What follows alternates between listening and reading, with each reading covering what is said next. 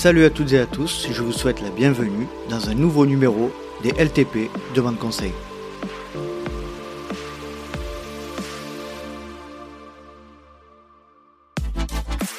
Je suis très très très heureux de vous retrouver pour cet épisode 127 et le retour des LTP Demande Conseil. Comme vous le savez, c'est un format d'épisode dans lequel je fais appel à des spécialistes, à des sachants, pour qu'ils nous aiguillent un petit peu, euh, pour qu'ils nous aident dans notre pratique. Et aujourd'hui, le sujet que j'ai décidé d'aborder est la micronutrition dans le trail running. Vous savez, on en avait parlé quelque peu euh, lors d'un ancien épisode avec Virginie Roux euh, à l'époque. Et là, j'ai décidé de mettre un petit peu plus l'accent sur ce sujet qui me paraît hyper important et pour aborder le sujet, j'ai décidé de faire appel à Sébastien Diffenbrom, coach nutrition et qui fait partie de l'équipe de EP et il va nous expliquer, il va nous lister les différents types de micronutriments ainsi que les vitamines. Il va nous parler également de l'importance de ces micronutriments pour l'équilibre du corps humain ainsi que les risques euh, liés aux carences. Mais dans cet épisode, nous avons été aussi accompagnés par Antoine Coste, Antoine Coste, fidèle Patreon, euh, depuis plusieurs mois déjà, que je remercie énormément. Et nous n'avons pas de nouveau Patreon cette semaine. J'en suis vraiment triste et désolé, mais je vous le répète, si vous souhaitez nous rejoindre, c'est sur patreon.com slash let's try le podcast et vous participerez à soutenir le projet. Allez, je ne vais pas vous faire patienter plus longtemps. Voici ma conversation avec Sébastien Diffenbrom et Antoine Coste. Salut Antoine, salut Sébastien, comment allez-vous? Je vous remercie de nous rejoindre sur le podcast. Salut, ça va très bien et toi? Ça va, ça va. Alors, on va commencer comme d'habitude sur les demandes conseils euh, par la présentation euh, d'Antoine, qui est un fidèle Patreon depuis très longtemps déjà.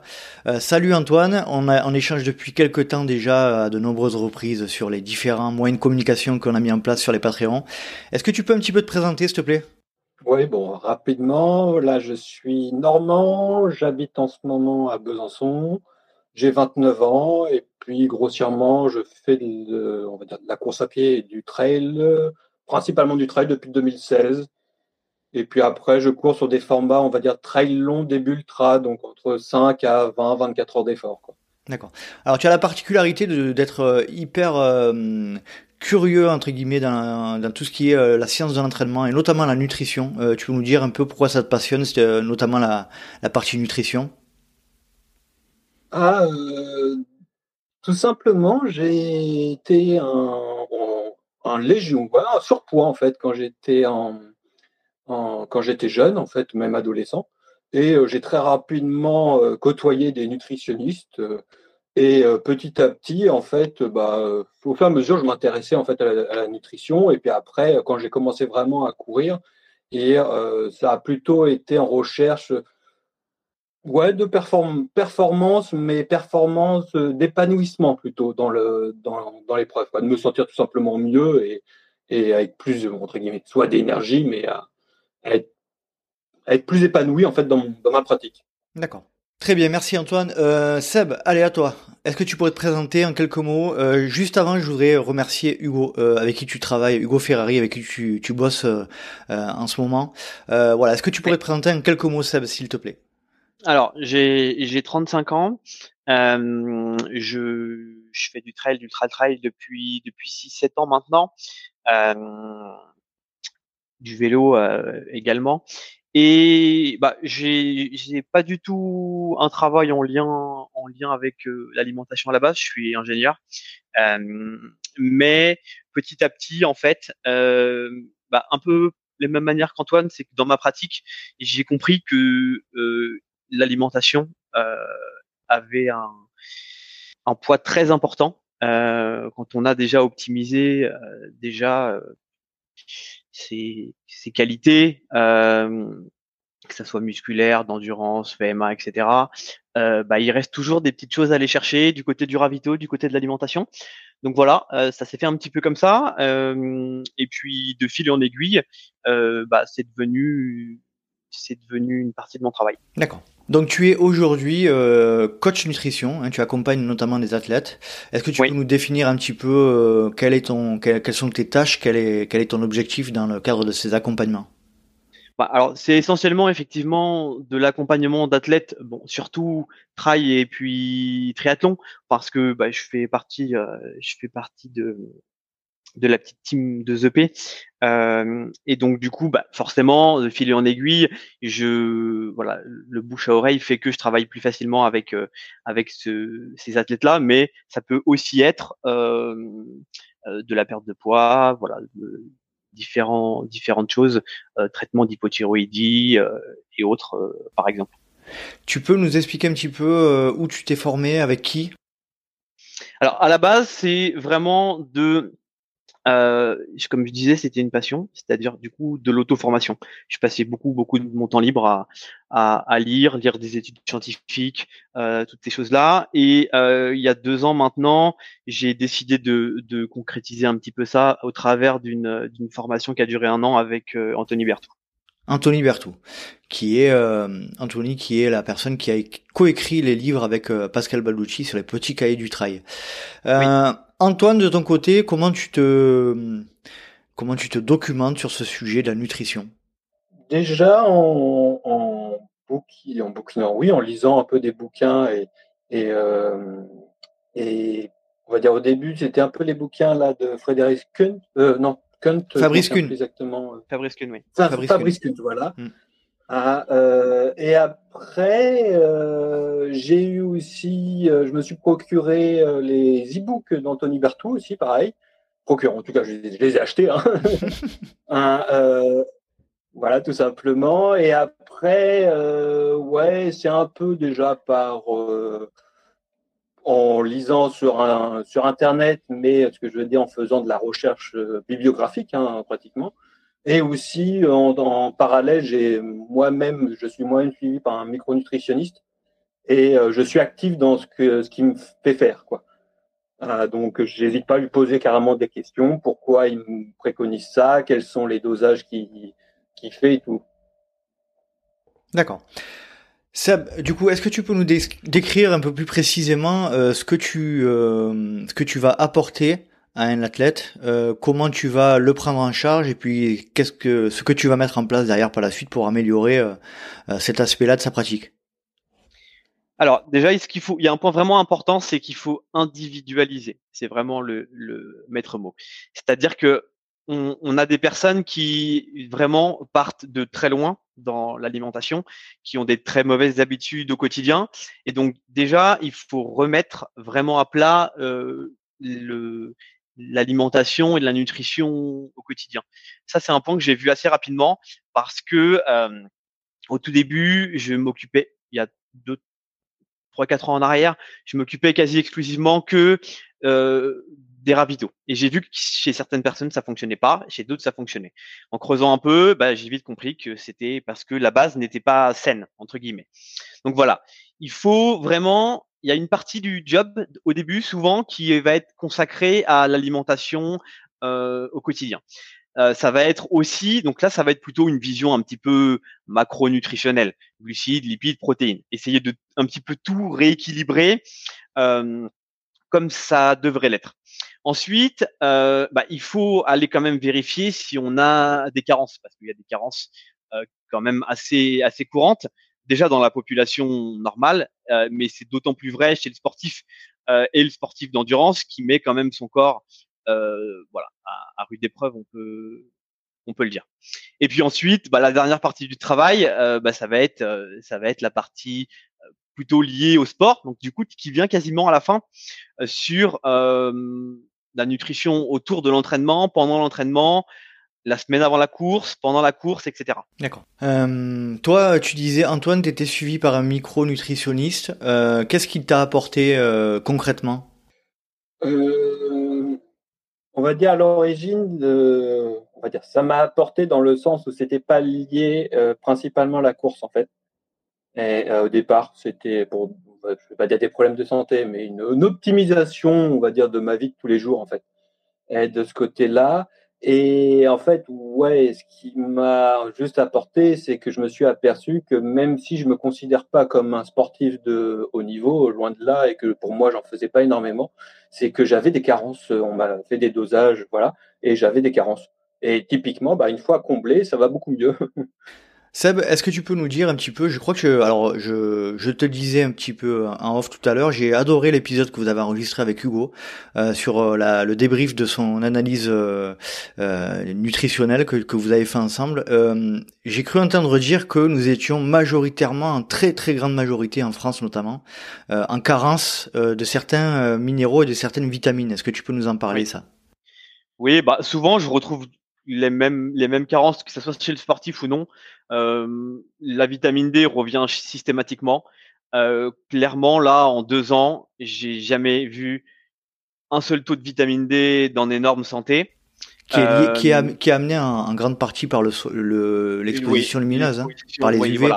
Mais uniquement les UVB mmh et en fonction d'où on habite, voilà, c'est pas en hiver, il y en a pas. Mmh et c'est, on en a plutôt juin, juillet, août, et il faut quand même s'exposer euh, à l'extérieur.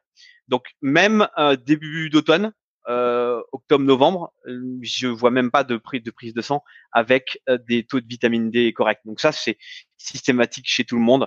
et j'exagère pas quand je dis j'ai j'ai pas vu une seule prise de sang avec un dosage ok sans supplément. Les, les comment dire les euh, les jalons, les, les valeurs euh, clés qui sont retenues dans le cadre de ce que tu dis, c'est-à-dire est-ce qu'on est dans les bonnes valeurs ou pas, c'est c'est déterminé euh, internationalement. c'est comment ça se passe? Alors, c'est une très bonne question. Effectivement, il y a quand même un, un point très important là-dedans, c'est que il y a des les normes des laboratoires euh, sont faites sur des statistiques. Donc forcément, c'est les statistiques de la population qui vont dans ces laboratoires. Donc si tout le monde est carencé, euh, on a forcément une statistique qui est un petit peu biaisée et des normes qui vont aller, qui vont être tirées vers le bas. Et d'un autre côté, on a des normes santé qui elles euh, sont en lien avec des études scientifiques et Là, voilà, elles sont, elles sont pas le, elles sont pas reflétées sur euh, sur un bilan classique dans, dans un laboratoire. Et là, du coup, c'est plutôt le professionnel, le professionnel de santé euh, qui, qui a connaissance de ces de ces normes. Euh, ou les labos un peu spécialisés, hein, comme on a fait avec avec Hugo, où là, on a souvent à la fois la norme santé et à la fois la norme labo sur sur les résultats. D'accord. Est-ce que tu peux nous expliquer, si possible, Sébastien, la différence, euh, les principales différences entre euh, micronutriments, macronutriments et vitamines? On en avait parlé dans un épisode, un vieil épisode du LTP euh, il y a plus de deux ans. Mais est-ce que tu peux remettre un petit peu, nous, nous, redonner un petit peu la définition de ces trois, ces trois éléments? Bah, Les macronutriments, ce que je disais un peu tout à l'heure, bah, c'est les protéines, lipides et puis glucides. Euh, tout, tout basiquement. Et ensuite, les micronutriments, ça va être euh, des éléments que euh, l'organisme a besoin pour pouvoir fonctionner et qu'il n'est pas capable de, ou du moins pas, pas, en totalité, capable de les synthétiser. Donc du coup, il faut les apporter d'une manière exogène via l'alimentation. Et donc dans ces micronutriments, on a les vitamines, vitamine C par exemple, on a les minéraux, le fer, le magnésium, on a les oligoéléments comme comme l'iode, comme euh, euh, le cuivre, le sélénium, etc. Voilà. D'accord. Euh, quels sont, pour nous en particulier, on va rentrer un petit peu dans, le vif du sujet là, pour nous les, sportifs d'endurance, quels sont les, principaux micronutriments dont il faut faire attention au niveau qui sont qui dans nos organismes? On peut reprendre la vitamine D, euh, qui est un classique, mais c'est pas, je dirais que c'est pas le primordial chez un chez un sportif d'endurance. Euh, le fer, faut faire quand même très attention. Euh, bon, on a souvent des, des personnes qui ont des taux de fer euh, tendance basse. On peut avoir une carence qu'on appelle fériprive sans avoir forcément d'anémie. Ça, c'est ça, c'est un point important aussi parce que on peut quand même avoir des complications, des symptômes euh, avec un taux de fer bas sans être anémié, sans avoir un taux d'hémoglobine qui est trop bas. Et donc du coup, le médecin souvent, lui, il se réfère plutôt euh, à votre taux d'hémoglobine et non pas à votre ferritine ou votre euh, de saturation avec le fer circulant, etc. Et voilà, chez le sportif, c'est quand même c'est quand même un des points un des points importants qu'il faut, je pense, faire attention. On a aussi pour la gestion de l'inflammation les apports en oméga 3. on a les oméga 3 les oméga les oméga 3 que tu retrouves notamment dans les poissons gras, oui. dans les huiles dans les huiles de colza, etc. de noix me semble-t-il. Oui, alors ce qui est plus important, c'est les oméga 3 à chaîne longue. Donc plutôt marine, PADHA, qu'on retrouve effectivement dans les poissons gras. D'accord. Notre corps, normalement, il est censé pouvoir convertir les oméga 3 végétaux, qu'on a dans l'huile de colza, dans les noix, etc., euh, l'ALA, euh, acide linolénique, on est normalement capable de la convertir via une enzyme qui s'appelle la delta 6 désaturase. Sauf que force est de constater euh, qu'elle ne fonctionne pas bien et du coup, très souvent, quand je fais des bilans en acide gras, les personnes qui ne consomment pas de poisson gras et qui ne se supplémentent pas en oméga 3 ont des taux d'oméga 3 bas, même s'ils ont une consommation d'oméga 3 végétaux euh, correcte, parce que l'enzyme ne fonctionne pas. Donc tu disais tout à l'heure, tu étais parti, je t'ai coupé, je suis désolé. après les oméga 3, il y avait le zinc aussi. Notamment. Oui, il y a, y a, le zinc effectivement pour le système immunitaire. Euh, parce que bah, forcément le système immunitaire après une séance, après une course, il est souvent affaibli. C'est un peu un classique. Euh, soit pendant la période d'affûtage, le petit rhume dix jours avant la course, parce que c'est le moment où voilà, on est en fin de bloc, le système immunitaire est un peu borderline. Ou chez certains, ça va être après la course. Euh, bah pareil le rhume euh, deux trois jours après la course parce que c'est pareil le système immunitaire il, est un petit peu il est un petit peu limite. Et ça, c'est un classique aussi. Euh, chez Là, c'est plutôt dans la population d'une manière générale, des taux de zinc trop bas. Euh, il faut viser le haut de la norme des labos, euh, donc pour avoir quelque chose dans les normes, dans les normes de santé. Ensuite, tu as quoi? Tu as le magnésium, le calcium, etc. Oui. C'est les trucs qu'on retrouve aussi. Oui, mais le, alors le magnésium, c'est aussi un grand classique. Mais par contre, celui-là, c'est uniquement de la clinique. Euh, on peut faire un dosage de magnésium érythrocytaire, mais c'est pas un très bon indicateur. Euh, il faut plutôt se fier à la clinique, c'est-à-dire euh, des problèmes de fatigue un peu chronique, des la paupière qui, qui tressaute un petit peu, euh, des fourmillements dans les mains ou dans les pieds, des problèmes de sommeil, des crampes, euh, nocturnes, par exemple, ou même des crampes un peu, un peu inexpliquées en journée. Voilà, ça c'est tout un tas de symptômes euh, qui peuvent expliquer une carence en, en magnésium. Donc magnésium. Ensuite, le calcium aussi. Oui, pour la santé osseuse, qui va un petit peu avec la vitamine D. Euh, c'est quand même assez rare d'avoir euh, des carences en calcium euh, parce que on, on, on, baigne quand même maintenant depuis quelques dizaines d'années où on, on, voilà, on nous bassine entre guillemets avec les trois produits laitiers par jour. Donc c'est pas tant un problème de calcium, c'est plutôt un problème de métabolisme avec la vitamine D et la vitamine K2. D'accord. Et sodium, potassium aussi, j'imagine. Oui. Ouais, très important. sodium, c'est lié vraiment, euh, on en perd beaucoup a priori par la transpiration. Oui, on en perd beaucoup et souvent, j'ai quand même des personnes qui qui, en manque un petit peu, mais là c'est pareil, ça se reflète plutôt euh, à la clinique. Euh, en fonction des gens s'ils font de la rétention d'eau. Euh, Quand tu dis la clinique, c'est quoi? C'est des effets cliniques en fait, c'est des effets physiques quoi. Oui, oui, exactement. En posant des questions aux gens, mmh. on est capable un petit peu de voir. Euh, après, bien évidemment, à la prise de sang, on a aussi des, des valeurs. Euh, si on fait un ionogramme, d'avoir quelques valeurs dans les urines et dans le sang pour euh, pour pouvoir euh, avoir une idée. Mais globalement, on perd entre 500 mg et 1 g de sodium à l'heure à l'entraînement.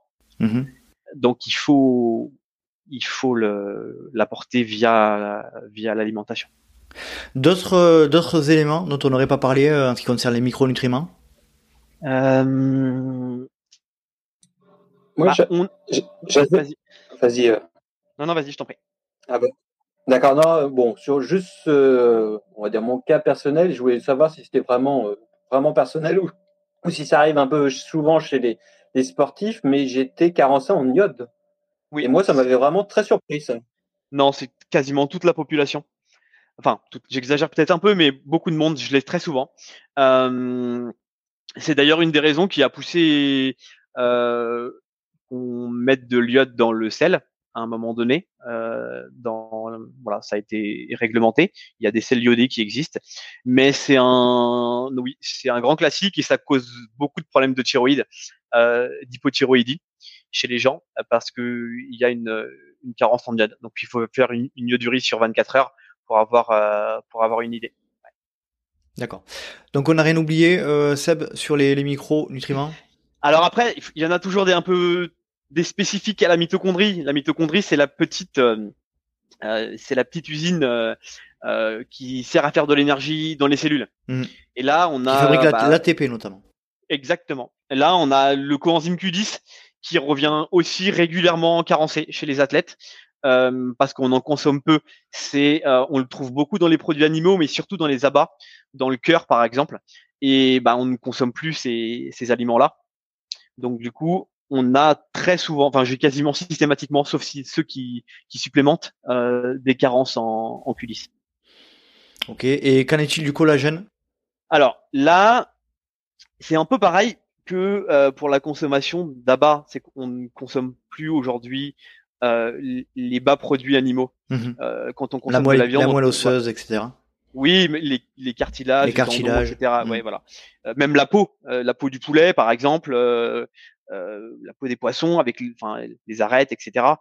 Euh, du coup, on a une, on a des apports plutôt euh, de protéines euh, musculaires. C'était caché, par exemple, de 5% de matière grasse, c'est vraiment de la protéine, euh, voilà, c'est du muscle. Et du coup, on n'a pas ces apports de collagène. Et le collagène, ça représente une, gros, une grande partie de notre euh, de notre composition. Donc, idéalement, une supplémentation en collagène, euh, c'est une bonne idée. Euh, et ou euh, en glycine. Après, c'est une question de budget. La glycine. Euh, 5 fois plus cher, je crois, ou 8 fois plus cher, tout comme ça. Ouais, oui, oui, c'est. Mm. Euh, voilà, il y a à peu près, il y a une, une bonne partie de du collagène, c'est de la glycine, mais pas que. Donc voilà, il y a une synergie entre les deux si on prend les deux en même temps. Mais pour ceux qui n'ont pas le budget, la glycine seule, voilà, c'est ce que je peux conseiller parfois. Bon, euh, Seb, là tu nous dresses un tableau un peu, euh, on va dire catastrophique entre guillemets de, de, de nos euh, de nos valeurs de, de micronutriments euh, quand on quand on fait des analyses. Euh, donc c'est généralisé, d'après ce que j'ai compris, hein, que ce soit sportif ou non sportif d'ailleurs. Euh, je pense que c'est lié quand même globalement à l'alimentation actuelle. Oui. Question qui tue. Est-ce que le fait d'être carencé, alors on va dire dans des dans des dans des mesure raisonnable hein, en carence, est-ce que c'est dangereux pour l'organisme? C'est tout. La, réponse n'est pas simple parce que euh, si on reste dans les normes de labo, normalement, on a, sauf quelques petites choses où les normes sont vraiment très problématiques, euh, mais sinon, on n'est pas malade entre guillemets. Par contre, ne pas être malade, ça ne veut pas dire qu'on est en bonne santé. Mmh voilà. Euh, J'ai régulièrement des femmes avec des ferritines en dessous de 20 euh, ou à 25-30 avec beaucoup de symptômes. Et, mais la norme du labo, elle est à 15 ou à 10. Du coup, les, elles sont laissées comme ça pendant des années.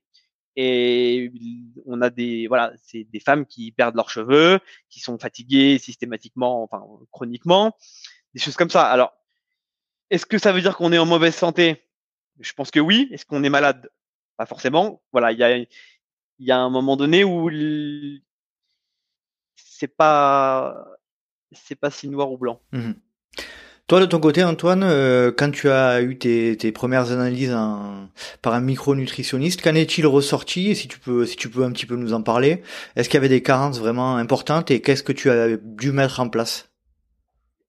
Déjà, euh, carence important, moi j'avais le zinc et l'iode, qui Ouais. vraiment euh, rien, quoi, vraiment hors des normes. Là, j'étais hors des normes. Et typiquement, moi, le fer, pareil, j'avais une ferritine à 30 nanogrammes par litre, quoi.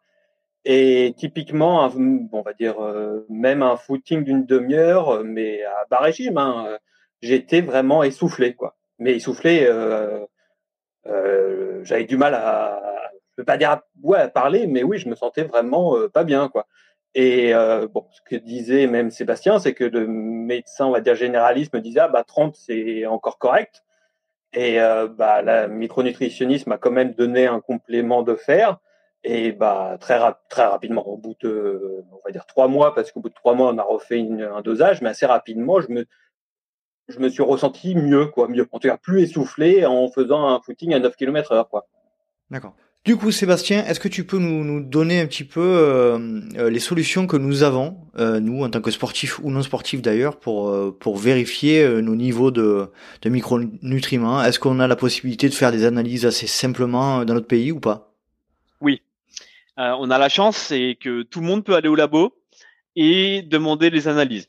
mais par contre, ça sera pas remboursé par la sécurité sociale mmh si vous n'avez pas d'ordonnance. Mais euh, voilà, moyennant en finance, vous pouvez faire tout ce que vous voulez. Mais il faut pouvoir les analyser ensuite. Euh, parce que là, si on revient sur l'exemple du fer, par exemple, si on prend les normes du labo, euh, on voit bien qu'avec Antoine, bah, à 30, les normes du labo sont OK. Pourtant, il avait quand même des problèmes.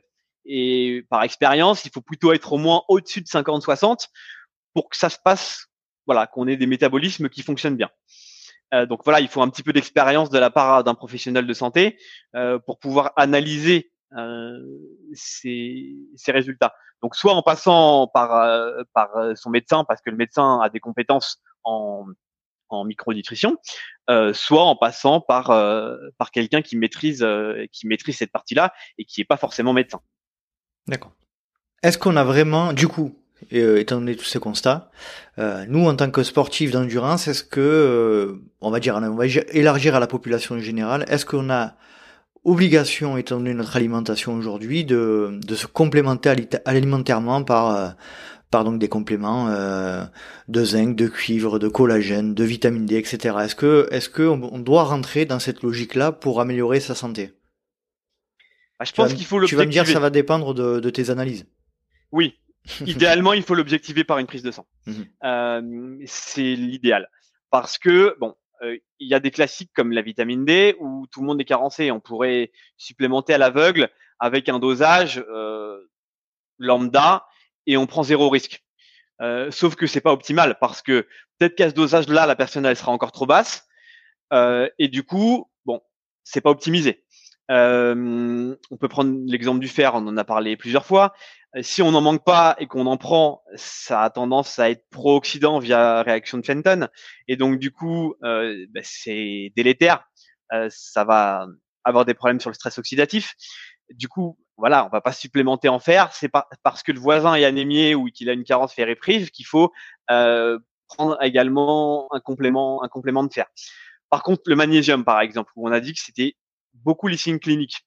Et ben là, euh, la 80-90% de la population est en carence de magnésium, donc on peut prendre du magnésium. Alors, faut prendre des bonnes formes, euh, mais 200-300 mg par jour, et euh, on voit ce que ça donne sur euh, sur notre santé, parce que de toute façon, là, il y aura pas de marqueur sanguin pour aller pour aller voir si euh, si on a assez ou trop peu de de magnésium. Le zinc, le cuivre, là, il faut faire des dosages. Le sélénium, faut faire des dosages. Euh, l'iode dans les urines, faut faire, euh, faut faire des dosages. Voilà. En règle générale, c'est quand même, voilà, c'est quand même mieux, au moins pour savoir d'où on part et pour adapter le dosage en conséquence. Antoine, de ton côté, tu, tu, tu, tu prends des compléments euh, de ce type? Euh, Maintenant, oui. Avant, pas du tout. Euh, c'est ouais, suite aux, analyses et puis, euh, comme disait Sébastien, en fait, tous les quatre mois, je me refais des analyses euh, en, en espérant, mais voilà, pour le temps que les taux se régulent et après, en espérant de pouvoir en arrêter. Quoi. Après, la plupart, bon, un petit peu moins maintenant, mais au début, c'était vraiment des compléments très ciblés. quoi. Mmh D'accord. Euh, du coup, Sébastien, est-ce qu'on a euh, différentes euh, J'imagine que oui. Hein, la réponse va être à mon avis évidente, mais bon, est-ce que tu peux nous en dire un peu plus? Est-ce qu'on a des différences de qualité en ce qui concerne les compléments alimentaires en fonction de leur, provenance? Ah ouais, bah, c'est la jungle un petit peu. Ah bon, même si même si en France on est quand même très très très bien protégé par la réglementation, euh, contrairement à d'autres pays. Donc quand on achète un complément en France, on va pas s'intoxiquer. Euh, on va pas retrouver des trucs bizarres à l'intérieur. Par contre, euh, on peut perdre de l'argent bêtement parce que c'est pas des, bonnes formes. Si on prend le magnésium, par exemple, c'est un grand classique, euh, de l'oxyde de magnésium, par exemple, magnésium marin, euh, bah, c'est très mal absorbé, donc plutôt laxatif. Donc, on va en plus avoir des troubles gastriques. Et comme c'est mal absorbé, il y a une très grande partie qui finit dans les toilettes. Donc au final, on va avoir dépensé quelques dizaines d'euros en pensant bien faire, et bah voilà, on s'est pas fait de mal. Hein. Bon, peut-être quelques troubles gastriques, euh, mais ça finira dans les toilettes et on pensera que ça, voilà, euh, que le magnésium a servi à rien. Donc oui, les, les formes sont, sont très importantes. C'est pareil pour le fer. Il faut prendre une forme de fer euh, et pas euh, du fer ferreux que peut prescrire euh, le médecin. Voilà, c'est pareil, trouble gastrique et du coup très mal absorption. Et souvent, il faut plusieurs mois avec ce type de fer pour que ça remonte. Et encore, quand ça remonte, euh, c'est déjà bien. Ah, donc c'est pas simple quand même. Hein. Ah oui, oui. Pour le coup, là, il faut les formes et puis il y en a plein. Hein. il y a des oui, il y a plein de formes sur, en fonction des, des, compléments. Là, je pense qu'il faut se faire, il faut se faire aider par quelqu'un qui, qui maîtrise quand même euh, le sujet. Si euh, des auditeurs, un peu euh, à l'image d'Antoine, veulent en savoir plus, sont vraiment curieux sur ce sujet-là et, souhaitent vraiment développer leurs leurs compétences et leurs connaissances, est-ce que tu peux donner des, ouvrages de référence ou des lieux sur lesquels ils peuvent aller? Bah, il y a NutraStream sur Instagram, euh, qui est un, une personne qui donne beaucoup de contenu et de son temps euh, sur les compléments alimentaires et les bonnes formes. Euh, c'est une personne qui a travaillé dans la conception de compléments alimentaires. Bon, il ne le fait plus. et du coup, il, il connaît très bien les rouages, il connaît très bien les réglementations, il connaît très bien les dosages, les formes, etc. Et euh, sur sa page Instagram, il y a énormément euh, de contenu euh, sur bah, les bonnes formes de magnésium, les bonnes formes de zinc, etc., etc. Voilà, donc voilà, si je peux conseiller, euh, c'est peut-être le plus simple. Après, il y a des ouvrages, mais ça peut vite être très compliqué euh, avec de la biochimie, etc. Euh, mais NutraStream sur Instagram, et je pense que c'est très bien.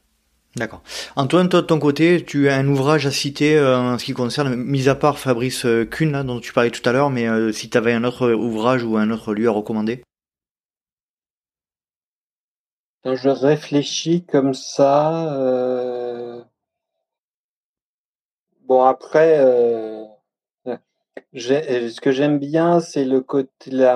Bon, c'est une marque de compléments alimentaires, mais ils ont tout un côté à côté, pas à côté, mais en parallèle où ils font pas mal de vulgarisation scientifique, c'est euh, euh, Nutriting. Sur leur site, on peut retrouver.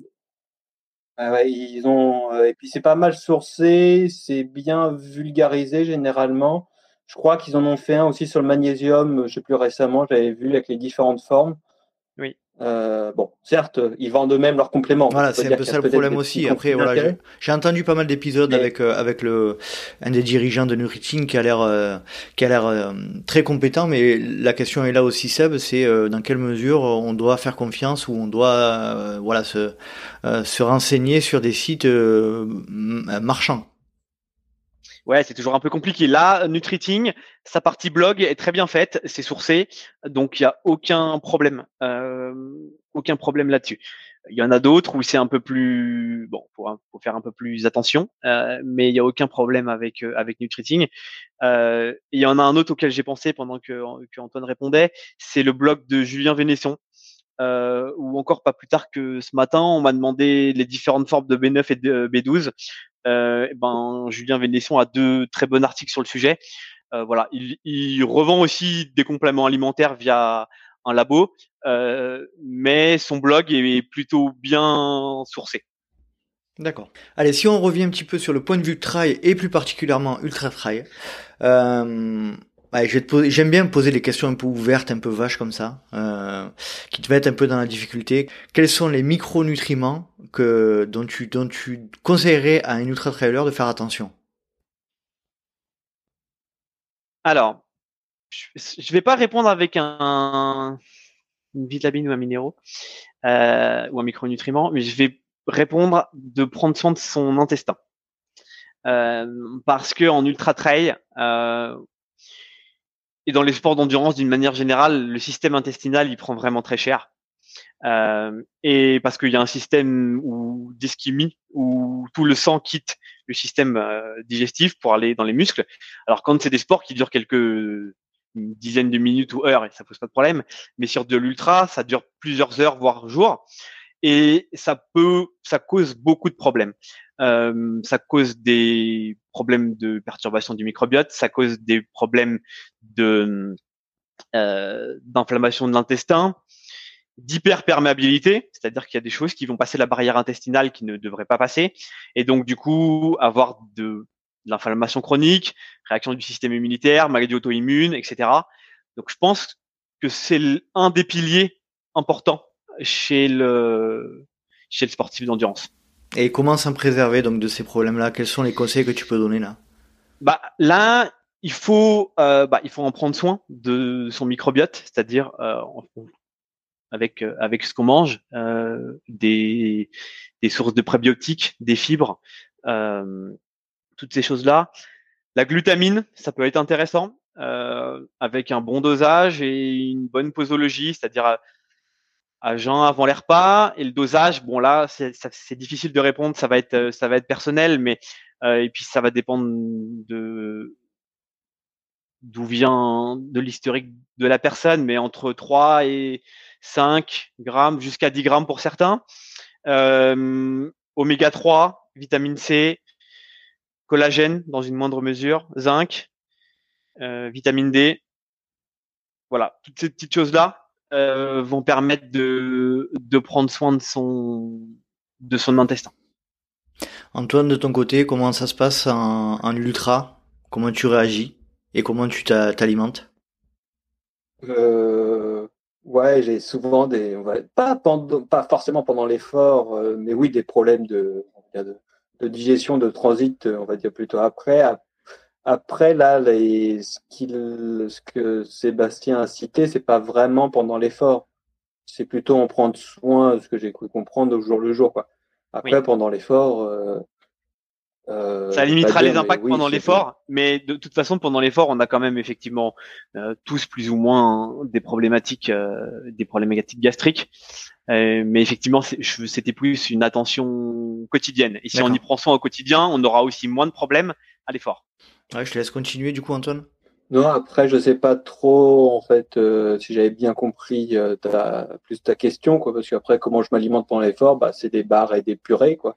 Mhm. Et un peu de boisson, euh, bah, un peu de maltodextrine dans la boisson, quoi. Et, et si moi j'avais une question, est-ce que consommer des glucides à l'effort préserve l'intestin? Oui, il y a des études qui le, qui le montrent effectivement. Les études scientifiques qui montrent que consommer des, glucides à l'effort préserve l'intestin. Ouais, et le système immunitaire. On a une, on a une immunodépression post-effort qui est moins importante. D'accord. Donc ça, ça remettrait un peu en cause les bienfaits de, du régime céto ou du low carb, du coup? Bah oui et non. Euh, c'est toujours pareil. C'est que euh, le régime low carb ou cétogène va avoir va permettre des, des adaptations de la mitochondrie euh, pour les efforts d'endurance qui sont qui sont intéressantes. Euh, mais il faut aussi savoir de temps en temps à l'effort euh, mettre euh, des, des glucides. Donc c'est là où il, voilà la balance en fonction de ce qu'on veut travailler, sa lipolyse ou non. voilà, savoir où est-ce qu'on veut mettre le curseur et puis savoir varier dans, dans son entraînement. C'est-à-dire que si on va faire un footing d'une heure, euh, je suis pas persuadé qu'il faille prendre une boisson d'effort. D'accord. Euh, pour en revenir sur ce que tu disais, la lipolyse, c'est la capacité de l'organisme à utiliser les graisses pour faire le, pour créer de l'énergie, si je dis, si je dis pas de bêtises. Oui, c'est ça. Euh, du coup, euh, toi, de ton point de vue sur cet aspect-là, sur alors c'est quelque chose qui m'intéresse énormément en ce moment. Les Patreons le savent. Euh, c'est quelque chose sur le sur sur lequel je me posais énormément de questions. Il y a beaucoup autour de moi de, de personnes qui qui sont dans un régime cétogène ou low carb. Euh, et du coup, euh, j'ai des contre-exemples un peu qui montrent qu'on peut performer euh, dans ce type de régime-là. a priori, d'après les d'après ce que disait Fabrice Kuhn, dont parlait Antoine tout à l'heure, on aurait, ça peut varier d'un individu à un autre ce, type de régime-là. Mais est-ce que toi, tu peux me donner ton point de vue? Alors je vais avoir un petit biais parce que je, il y a peu de monde qui le sait, mais je vais vous faire une confidence du coup, mais je suis cétogène depuis deux ans et demi maintenant. D'accord. Euh, et effectivement, ça m'empêche pas d'avoir des perfs corrects, ça m'empêche pas de faire des séances de PMA ou de VMA, euh, enfin des séances de qualité, voilà. C'est c'est pas une problématique, mais comme tu l'as dit, c'est très individuel. Il faut il faut savoir l'adapter. C'est-à-dire que il faut euh, pas tomber dans un dogme où on peut lire parfois que c'est 20-25 grammes de glucides par jour et point barre qu'on ne peut pas manger de riz ou de pommes de terre ou de fruits, voilà, parce que euh, on sortirait de cétose. Euh, bah, euh, il faut que ça soit individualisé. C'est un peu ce que je disais en, introduction. C'est vraiment le maître mot, individualisé. C'est-à-dire que euh, je peux donner un exemple très bête.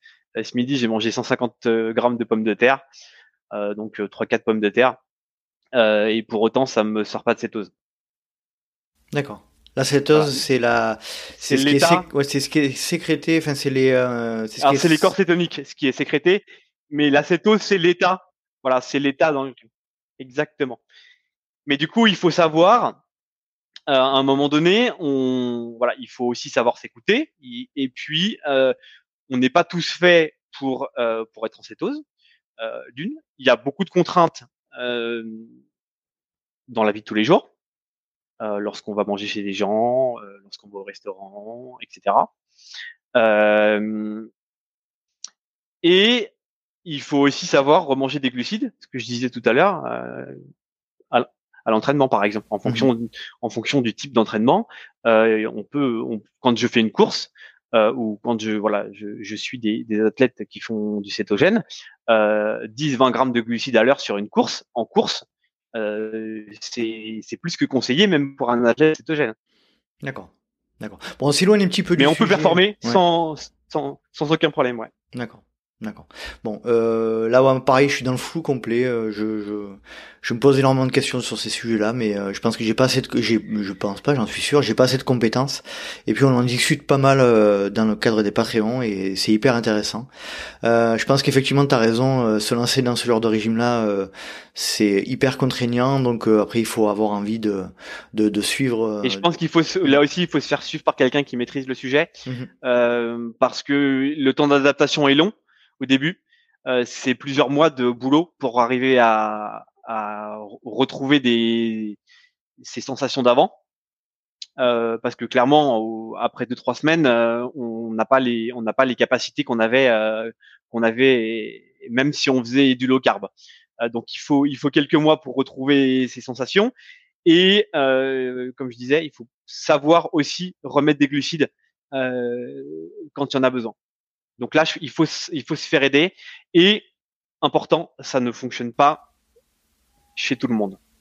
Ouais, d'accord. C'est ce que disait Fabrice Kuhn, hein, notamment dans un podcast que j'ai entendu récemment. Euh, donc on s'éloigne un petit peu du sujet initial, euh, puisque là on n'est plus sur du micronutriment, mais plutôt sur du, sur, hein, sur du macro. oui, exactement. euh, si, alors, voilà, je, te donne mon sentiment euh, après écoute euh, de, tout ce que tu nous as dit là. Euh, ça, ça, me semble quand même assez compliqué, voire très compliqué. analyse de sang, euh, la donner à quelqu'un qui puisse le maîtriser, qui maîtrise et qui le mette dans un, qui le replace dans un cadre sportif d'endurance. Donc c'est, on est quand même sur une logique qui est quand même assez longue et il y a vraiment une nécessité de, voilà, d'aller d'aller assez loin dans le processus de compréhension. Allez, on va dire si moi j'ai envie de faire le mieux que je puisse en ce qui concerne ces micronutriments, euh, euh, sans complément, sans complément et sans faire d'analyse, qu'est-ce que tu peux me donner comme conseil, les, les deux trois plus meilleurs conseils que tu pourrais me donner? Bah, je pense qu'il faut retravailler vraiment la diète au quotidien. C'est-à-dire, euh, pour faire simple, euh, un petit déjeuner qui doit être protéiné et lipide. Euh, avec avec des œufs par exemple, un yaourt, des oléagineux et un fruit. le midi, des protéines, des légumes, des huiles de qualité. si on a fait une séance avant, pendant sa pause déj, on peut rajouter des féculents. Une collation à 16h, 16h30, avec un fruit, des oléagineux, du chocolat. Noir. Et un dîner. Ah bah oui, bah, évidemment. C'était c'était induit en fait. ouais, oui, en dessous de 80, je sais, même pas du Ça existe même pas pour toi. Exactement. Et le dîner, euh, bah, on va reprendre un petit peu la même base que le que le midi, des protéines, légumes et là des féculents même dans tous les cas, même si on sait pas, même si on s'est pas entraîné, euh, et puis une huile euh, de, de qualité. Euh, je pense qu'il faut des produits animaux. Euh, ah, j'allais te poser la question après. Voilà. Bon, par expérience, les régimes végétariens chez le sportif, il y en a qui s'en sortent très bien, mais sans complément, c'est compliqué. Mhm. J'ai pas encore vu une personne végétarienne qui ne supplémente pas euh, en B12 par exemple, euh, même B9 euh, qui a qui a qui a des taux corrects. Et puis chez le sportif, on a quand même des besoins qui sont accrus. Le métabolisme, forcément, il tourne. Voilà, on a on, on a plus besoin de minéraux, euh, plus besoin de micronutriments d'une manière générale. Donc euh, c'est quand même c'est quand même compliqué chez les végétariens. On a parlé de Q10 tout à l'heure. C'est uniquement dans les produits animaux. Le zinc, c'est quasi exclusivement dans les produits animaux. Euh, et puis on retrouve des choses, par exemple dans l'œuf de la colline, qu'on retrouvera pas dans le règne euh, végétal, mmh du cholestérol, qu'on retrouve pas dans le règne végétal, etc. Tout un tas de petites choses comme ça. Où euh, voilà, je pense qu'il faut faut des produits animaux au petit déjeuner, le midi. Il faut aussi savoir manger un petit peu de végétal, des oléagineux, des légumineuses, des huiles, des petits poissons gras pour les oméga 3 euh, voilà. Normalement, avec ça, on est censé, j'ai dit bien censé, mmh euh, couvrir euh, les, les, besoins d'un petit peu tout ce qu'on a parlé. Le zinc, le fer, euh, les vitamines du groupe B, le magnésium. Et voilà. Après, il reste, que, il reste les, les problématiques individuelles d'absorption ou de surutilisation. D'accord. Euh, si j'ai une question qui me vient là, en entendant parler. Du coup, euh, on a parlé récemment avec euh, Élise Delannoy de la triade de la sportive euh, féminine, qui est d'ailleurs appelée à tort euh, comme ça, puisque ça peut aussi s'appliquer aux hommes. Bien sûr. C'est dans le cadre du, de, de carence en, en, en, micronutriments, on est clairement là-dedans, c'est-à-dire qu'on peut, ça peut. C'est plutôt une carence macro. Ah, c'est plutôt une c'est pas du fer, c'est pas un déficit euh, en fer? Non, non, non, c'est plutôt une carence macro, vraiment un déficit calorique. D'accord. Donc c'est le déficit calorique, c'est c'est euh, c'est le fait qu'on n'apporte pas assez de calories à l'organisme qui fait que ça dérègle hormonalement le corps aussi quoi. Oui, souvent c'est aussi des femmes et des hommes qui sont euh, anémiés ou en carence ferriprive. Mmh euh, mais la base c'est c'est essentiellement un problème de déficit macro. D'accord. Euh, Sébastien, du coup, on arrive tranquillement à la fin de notre entretien. Est-ce que tu as des, éléments à rajouter, euh, des, warnings à mettre euh, ou à remettre? Bah, je, pense qu'effectivement, il faut pas supplémenter à l'aveugle certaines choses. Je pense notamment au fer, je pense notamment au cuivre.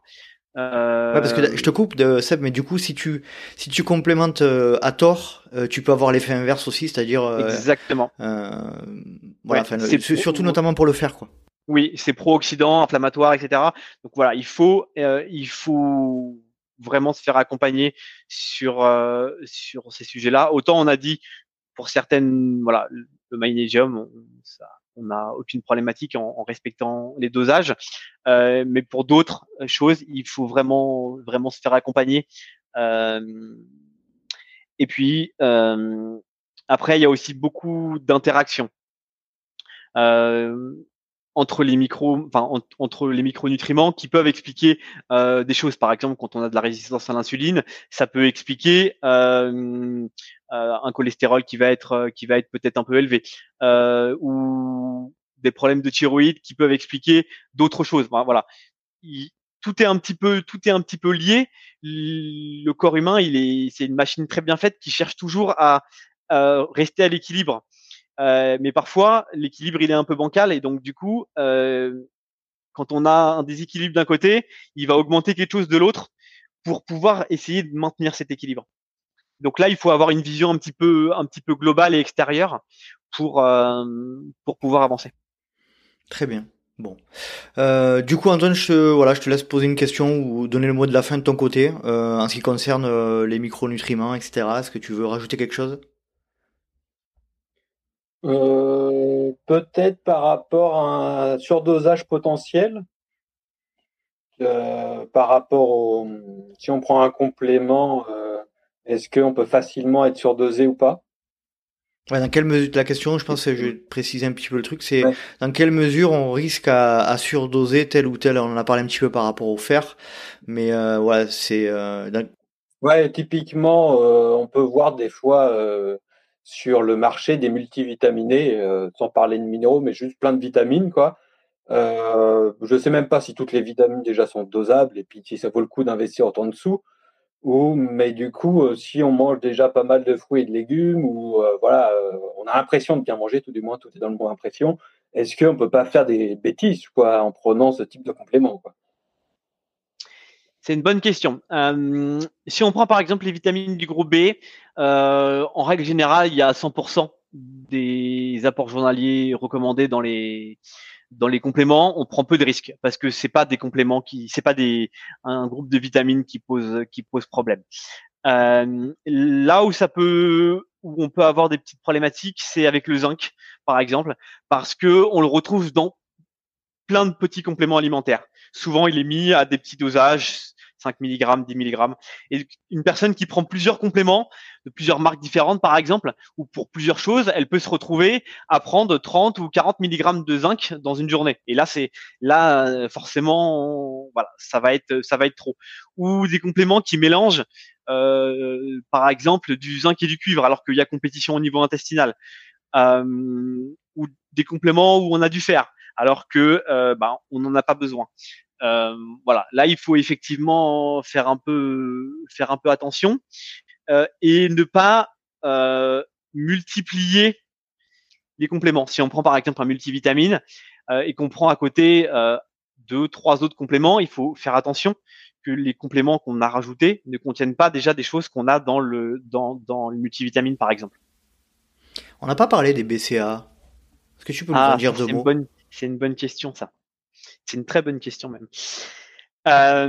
Alors, c'est ma réponse va sûrement surprendre beaucoup, mais c'est très marketing les BCA. C'est-à-dire que pour le sportif d'endurance, pour faire simple, le seul intérêt quasiment, et encore les études sont pas unanimes sur le sujet, pour la consommation de BCA, c'est à l'effort pour les efforts au-dessus de 6 heures pour limiter la fatigue centrale. Parce que du coup, les BCA, ils vont bloquer l'entrée du tryptophane dans le cerveau et euh, limiter la sécrétion de sérotonine et de mélatonine. Du coup, sur des efforts longs, 2-3 grammes par heure, donc c'est des gros dosages. Il faut souvent faire les dosages, en rajouter dans sa boisson parce qu'il n'y en a pas assez. Euh, voilà, pour les efforts au-dessus de 6 heures. Par contre, euh, en récupération, et autres, euh, c'est très marketing. les études euh, ne montrent peu d'intérêt sur le sujet.